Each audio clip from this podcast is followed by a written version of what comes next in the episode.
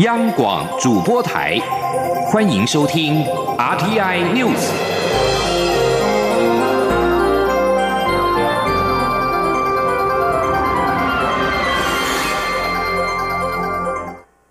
各位好，我是主播王玉伟，欢迎收听这节央广主播台提供给您的 RTI News。今天是二零一九年九月十九号。新闻首先带您关注国际财经焦点。美国联邦准备理事会十八号决定降息一码，也就是零点二五个百分点。这是联准会今年第二次降息，目的是延续持续十年的经济扩张。联准会主席鲍尔表示，未来是否再次降息将是数据而定。联邦公开市场委员会结束两天货币政策会议后宣布，以七票对三票通过降息二十五个基准点，将基准利率目标区间降至百分之一点七五到百分之二，以因应目前的全球风险以及商业投资和出口走弱的局面。联准会发布政策声明表示，尽管美国经济持续温和成长，就业市场也保持稳健，但有鉴于全球局势发展对经济展望的影响，以及通货膨胀压力缓和，因而决定降低利率。鲍尔表示，数据将决定未来联准会的动作。如果情况显示有必要，联准会会进行一连串降息，但是他不认为目前有此需要。继续关注的是台美关系。美国总统川普十八号任命人职事务特使欧布莱恩为新任白宫国家安全顾问。欧布莱恩曾经在二零一六年访台，并且将在台期间的观察发表成文章。他认为台湾应该强化自我防卫。华府外交圈人士透露，欧布莱恩常年活跃于共和党外交圈，对台湾立场与国会共和党团十分接近，也与川普政府的立场一致，对台友好，了解台湾面临来自中国的军事威胁、假讯息渗透，也认为台湾应该强化自我防卫能力，以抵御来自中国的军事威胁。欧布莱恩曾经在二零一六年五月访台，当时正是蔡英文总统当选之后举办就职典礼期间。他在访美之后发表专文，说明对台湾的观察。他在文章当中成功预测，在蔡总统拒绝承认九二共识之后，中国会企图策动台湾邦交国转向，也可能会在台湾海峡举行大规模的军事演习。他在文章当中建议蔡总统应该谨慎面对中国，加强台湾本土防御能力，并且尽早加入跨太平洋伙伴协定，将自身与太平洋民主国家的关键经济联系起来，对台湾来说将具有成效。而美国国务院亚太助理国务卿史达伟十八号对中国掠夺台湾的友邦、破坏两岸现状的霸凌台湾做法表示关切，也表示美国将持续支持台湾维持足够的自卫能力，确保台湾维持有效的核阻能力。史达伟出席美国参议院听证会，说明美国的印太政策时重申，台海和平与稳定符合美国长久利益。美国对台军售是基于《台湾关系法》，评估台湾国防需要，提供台湾军备武器。而对台湾十分友好的参院外委会亚太小组主席贾德纳，在质询时希望了解美国行政部门在台所断交上做了多少努力。史大卫表示，所罗门群岛的外交转向确实让行政部门思考应该采取的行动。不光是所罗门，也包括整个地整个地区，应当增强并且让他们了解美国的利益。美国国际开发总署高层官员十八号表示，在所罗门群岛本周与台湾断交，转而承认中国之后，美国正在重新评估对这个太平洋岛国的援助。继续将焦点转回到国内，菲律宾马尼拉地方法院宣判广大兴二十八号渔船案八名涉案非国海巡人员杀人罪成立，判处八年至十四年不等的刑度。外交部十八号对于相关判决结果表示肯定，并且认为司法正义获得实现。但由于被告仍可上诉，外交部与驻菲代表处将持续掌握后续案情发展及相关进程。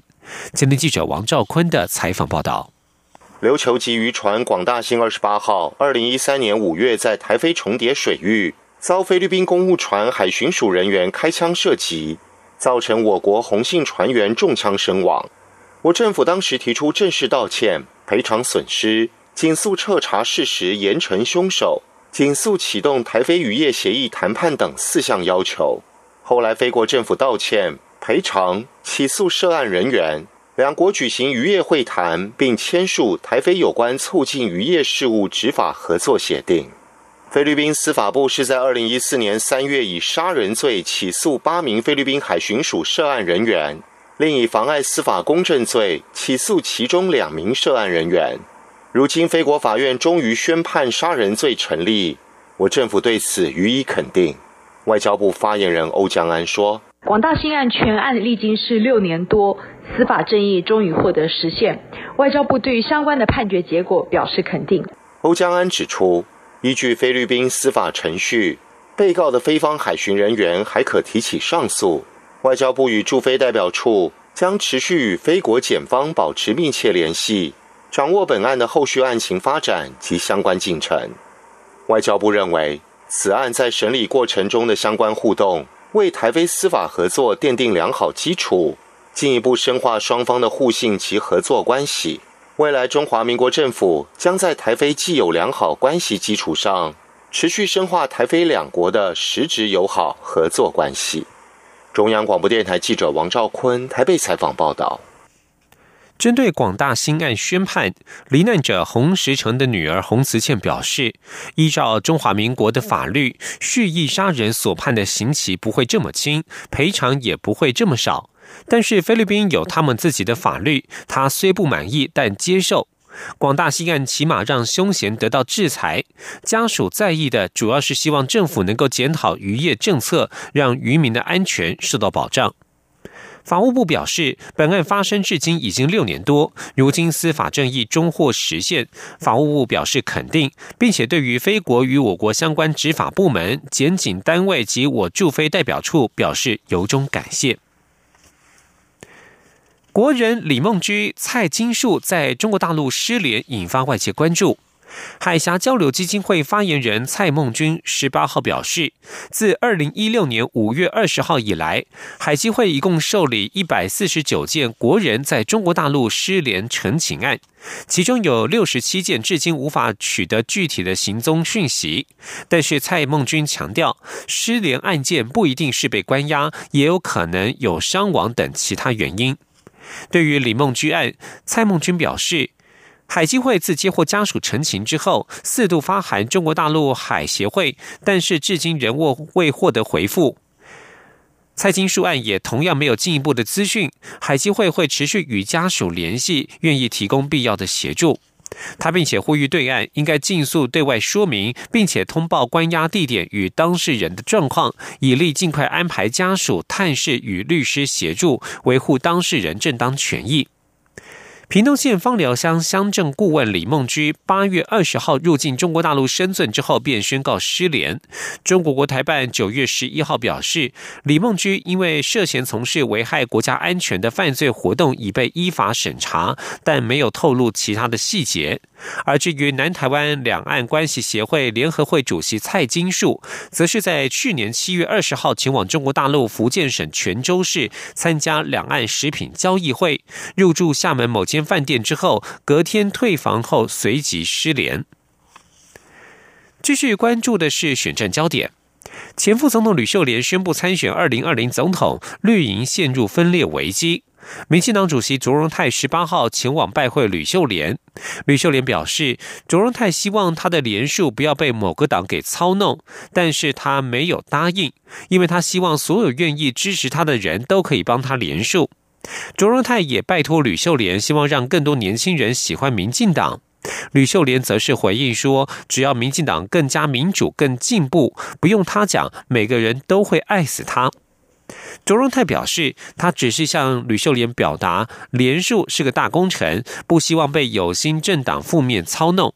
同时，过去几个月，民进党召唤许多年轻人到第一线或入党，希望让年轻人看到党的内部是在团结，所以也希望吕秀莲能够给年轻人这样子的启示。今天记者郑林的采访报道。前副总统吕秀莲接受喜乐岛联盟推荐，与前南投县长彭百显搭档参选二零二零总统。民进党主席卓荣泰十八号上午前往拜会吕秀莲。卓荣泰说：“现在努力营造的是政党团结跟合作，所以跟吕秀莲的会面也是其中一部分。”卓荣泰说：“民进党与台联、激进党、时代力量、绿党、社民党，甚至无党籍都采取合作模式，所以期待站在台湾派的政党能思考台湾未来，好好。”谈一谈。上午跟吕秀莲将近一个钟头的交换意见，他只表达两点，其中之一是希望联署不要被有心的政党操弄，另外是希望吕秀莲给年轻人更多启示。我们给年轻人希望说，这个党现在我们积极努力在改变，改变我们的做法，改变我们传统上的思维。我也希望让年轻人看到，这个党的内部是在团结，是一致，要做把这个党往好的方向走。那如果我们内部的力量意见是这样被外面形容为是另外一种不一样的话，那对年轻人的参与会变成一个困惑。所以我也希望说，呃，吕副总统同样站在爱护年轻人的立场上，能够在这个事件事件上给予我们年轻。更多更多的启示。朱荣泰说：“吕秀莲是国家副元首，也是敬重的政治领袖之一。他对党的奉献不可否认。希望未来站在党的立场，能跟他保持良好互动沟通，任何对党意见都愿意聆听、接受及改进。也希望吕秀莲接下来的动作，能站在台湾派、中华民国派，以保卫本土政权、维护国会优势、确保进步价值三大理念下，共同做好这个工作，会随时虚心看。”状况发展，请教他。央广记者郑玲采访报道。针对二零二零总统选举，时代力量秘书长吴佩云十八号表示，时代力量党中央正草拟总统候选人提名办法，并且以征召立委黄国昌为优先考量选项之一。不过，黄国昌十八号晚间表示，他还在忙正事，对此毫无所悉。实力决策委员肖新成批评此举明显跳过了决策委员会，他身为决策委员却不能够决策，不如归去，还预测将会酿成退党潮。外界认为时代力量与民进党两党主席对谈似乎陷入了僵局。吴佩云对此公开力邀与民进党秘书长罗文嘉展开对谈。罗文嘉则表示，民进党希望在抗中保台的共同目标之下，与所有政党合作，立场不变，希望可以先透过双方的幕僚联系建立共识。而在国民党方面，外交部定定协助直辖市长出访活动作业要点，被质疑是在卡韩。预计在十月访美的国民党总统参选人高雄市长韩国瑜十八号受访时表示，他不知道外交部为何在此时定定这项办法，但是他访美时绝对不会动用外交部的资源。而对于高雄市议员质疑他将请无薪假拼选举，韩国瑜则说他到目前没有请假的规划。前天记者欧阳梦品的采访报道。外交部订定协助直辖市长出访活动作业要点，规定各直辖市发公函给外交部时，要注明需外交部协助事项与出访宗旨，并明定住处可以协助及不能提供协助的事项，包括不得安排或涉入市政府访团参与驻地侨界、政党后援会或募款参会等政治性或造势有关的活动，以维持行政中立。由于国民党总统参选人高雄市长韩国瑜。下个月将到美国访问，外交部在此时通过这个要点，被质疑是针对韩国瑜而来。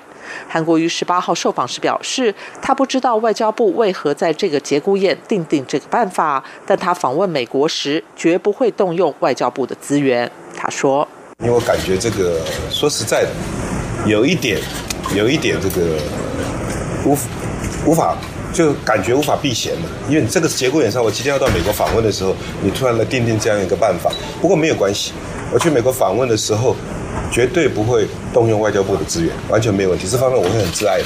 在红海集团创办人郭台铭决定不参选总统后，韩国瑜便表示希望能够拜会郭台铭。韩国瑜受访时进一步指出，他与郭台铭对中华民国有共同的忧虑，两人也有共同的好朋友，正热心帮忙联系。他希望能够尽快拜访郭台铭。韩国瑜也希望国民党主席、中常会以及郭台铭能珍惜这个大家庭，共同为二零二零年中华民国生死保卫战这个团体目标以及台湾人民奋斗。另外，高雄市议会将在九月二十四号开议，民进党议会党团质疑韩国瑜可能会请无薪假拼选举。韩国瑜说到目前为止，他还没有请假的规划。他并表示，是高雄市府团队认真努力，让高雄市的知名度及能见度不断提升。现在全世界及全台湾的眼睛都在看着高雄，民进党议员应该超越蓝绿，一起合作为高雄打拼，而不是眼中只有政党及颜色，每天唱衰高雄。中央广播电台记者欧阳梦平采访报道。阳光，翅膀打开了世界之窗；是阳光，翅膀环绕着地球飞翔。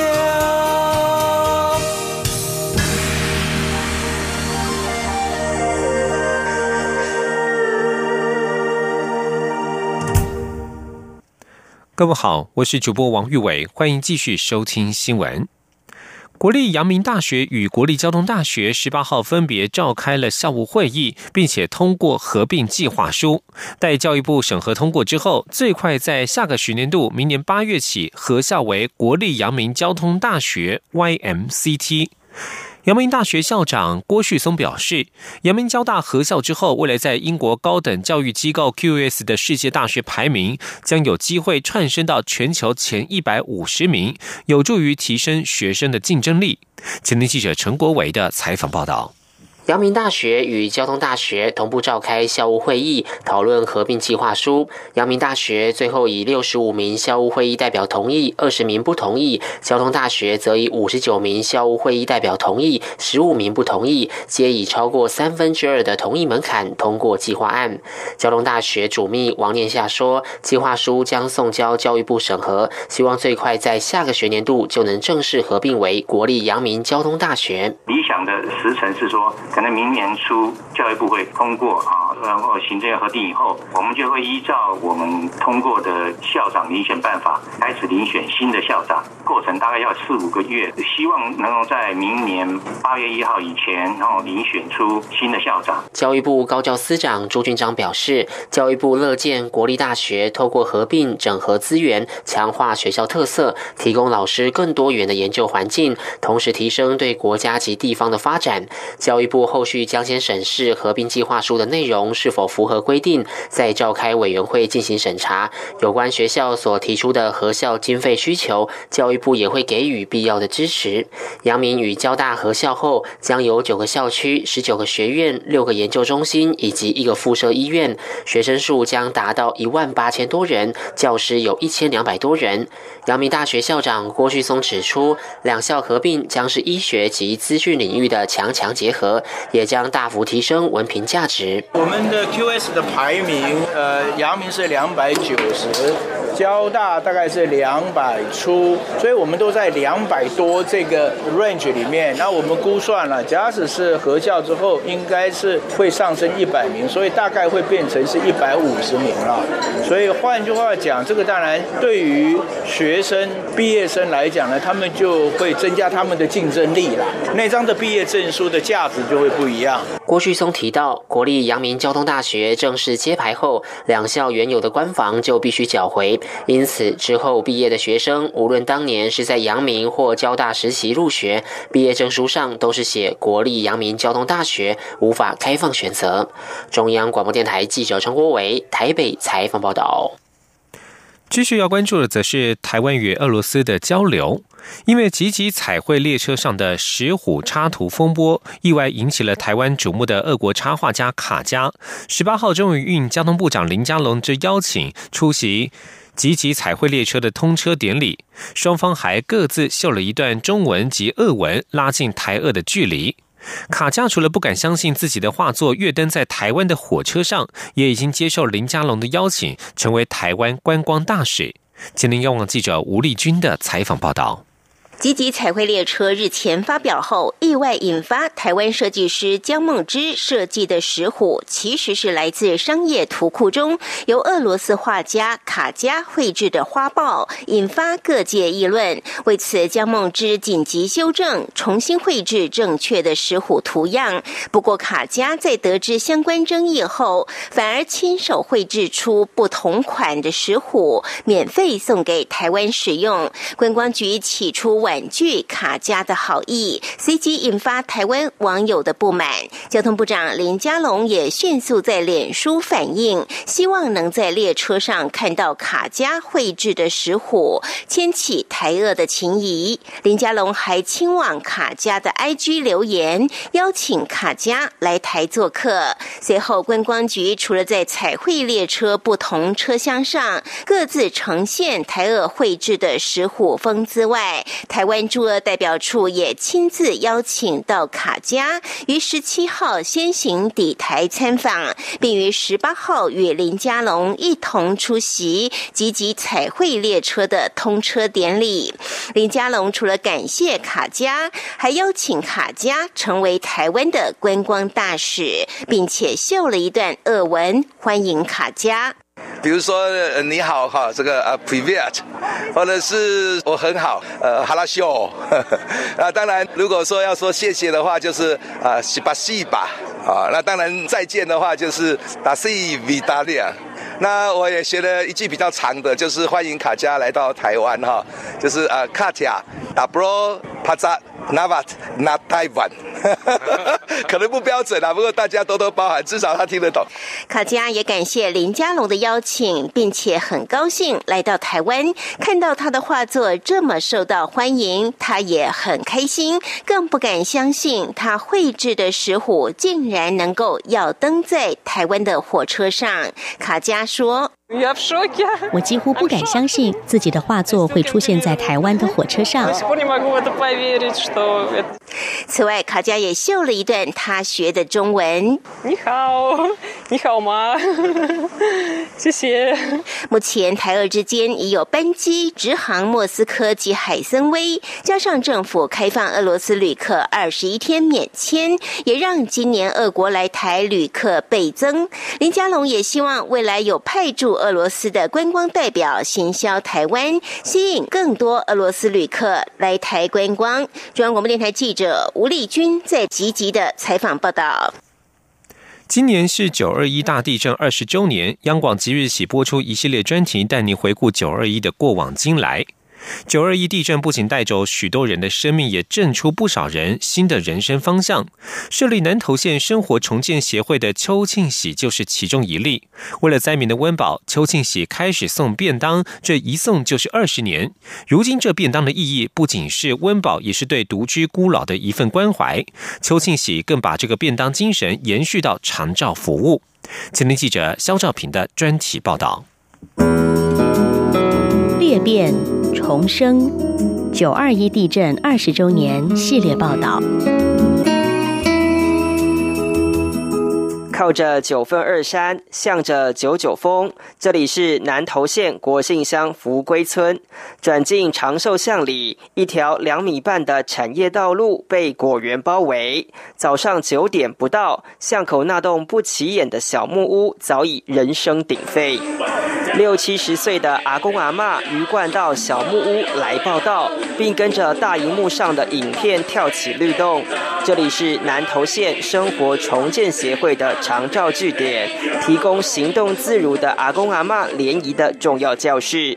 另一头的日托中心也没闲着，虽然这里的阿公阿妈手脚不方便，但第一堂的经络按摩课早已经开始。两千人左右的福归村，竟同时有着长照 A、B、C 级的长照体系，且服务人员更领有专业执照，其服务范围更是扩大到整个国姓乡。而撑起这个长照体系的，就是南投县生活重建协会。南投县生活重建协会最为人津津乐道的，就是他的孤老送餐服务。因为这个铁盒便当，可是一送就送了二十年。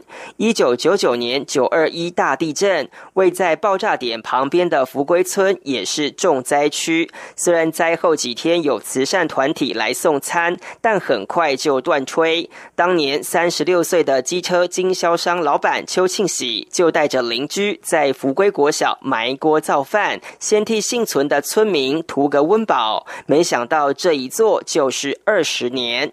这口饭吃了二十年的八十六岁林文龙老爷爷直说：“这口风雨无阻的铁便当真的是偶一细。”他说：“较落雨嘛，摕来分食。嘿，寒热嘛，安尼热天寒，啊，人落雨，雨以前呢。”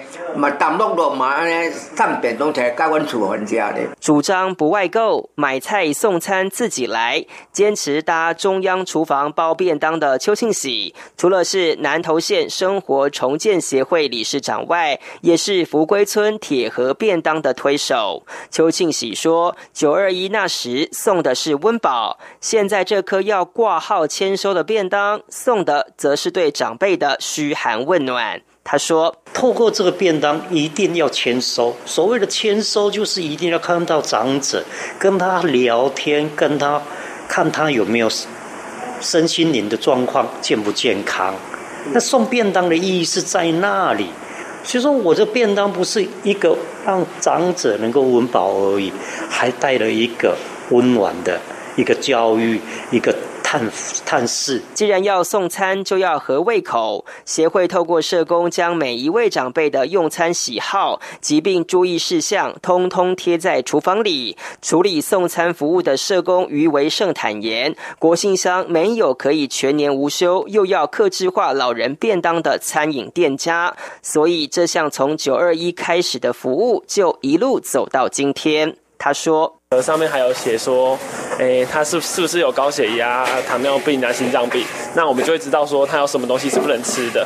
那还有另外注记就是，诶，有些个案他可能不喜欢吃海鲜类，或者是他可能不喜欢吃呃茄子啊，或者是红萝卜之类的。那我们会尽量另另外帮他挑掉，就不给他茄子。二十六岁失业正一帆风顺的邱庆喜，为了帮助警察抓捕枪击要犯，左腿中弹，领了一张身障手册。三十六岁遇到九二一地震那一夜，看见年轻机车行师傅七孔流血的死状，让他体会生命的脆弱与无常。他说：“提起机师吼，目屎流，目屎滴啊！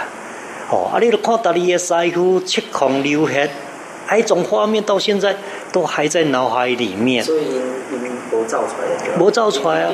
啊，所以讲这可能。”心中的触景。于是，当灾后进入重建阶段，邱庆喜便担任起福归新展望工作站的首任站长，协助搭建组合屋，自掏腰包请地方妈妈做便当。过程还因为中央补助款出了文书问题，被迫拿房地产抵押贷款垫付开销。问他为什么负债也要帮助乡里，邱庆喜淡淡的说：“万般带不走。”他说：“嗯，我觉得死也带不去。我拢想讲的吼，往生的送阿济啦，迄行永远得袂甜啦，无啥啦，都安尼尔。人最怕比较跟计较。”而是要相信自己内心的教，这是邱庆喜的座右铭，一种相信务实回馈的信仰，让他挺过三十九岁罹患膀胱癌第三期的噩耗。因为癌症让邱庆喜坚信，他必须用回馈来回应谨慎的人生，所以自家土地、当年枪伤抚恤金、癌症寿险理赔金，二零一七年得到两岸三地爱心奖的十万元美金都一。一捐给协会。九二一地震二十年了。福归村依旧在山间里安身立命。不同的是，因为邱庆喜的重建协会，让国姓乡的孤老长辈有了更多关怀与照顾；而在地的中年妇女及青年，也因为协会的服务，有了留乡返乡的工作机会。例如，据点的厨工、协会的社工、居服员等，都是在地或邻近乡里的中年人跟年轻人。他不仅雇了老一辈。也滋养了青壮世代。九二一地震震塌了国信乡，不愿离开家乡的邱庆喜，从一个便当开始，给了家乡重生力量。二十年过去了，邱庆喜的便当已经不再是当年的救灾便当，而是发展成社区长照体系的一环，进一步也留住年轻人投入在地服务。这不仅是在地老化跟在地发展的真实故事，也是一场爱的接力赛。中央广播电台记者肖兆平专题报道。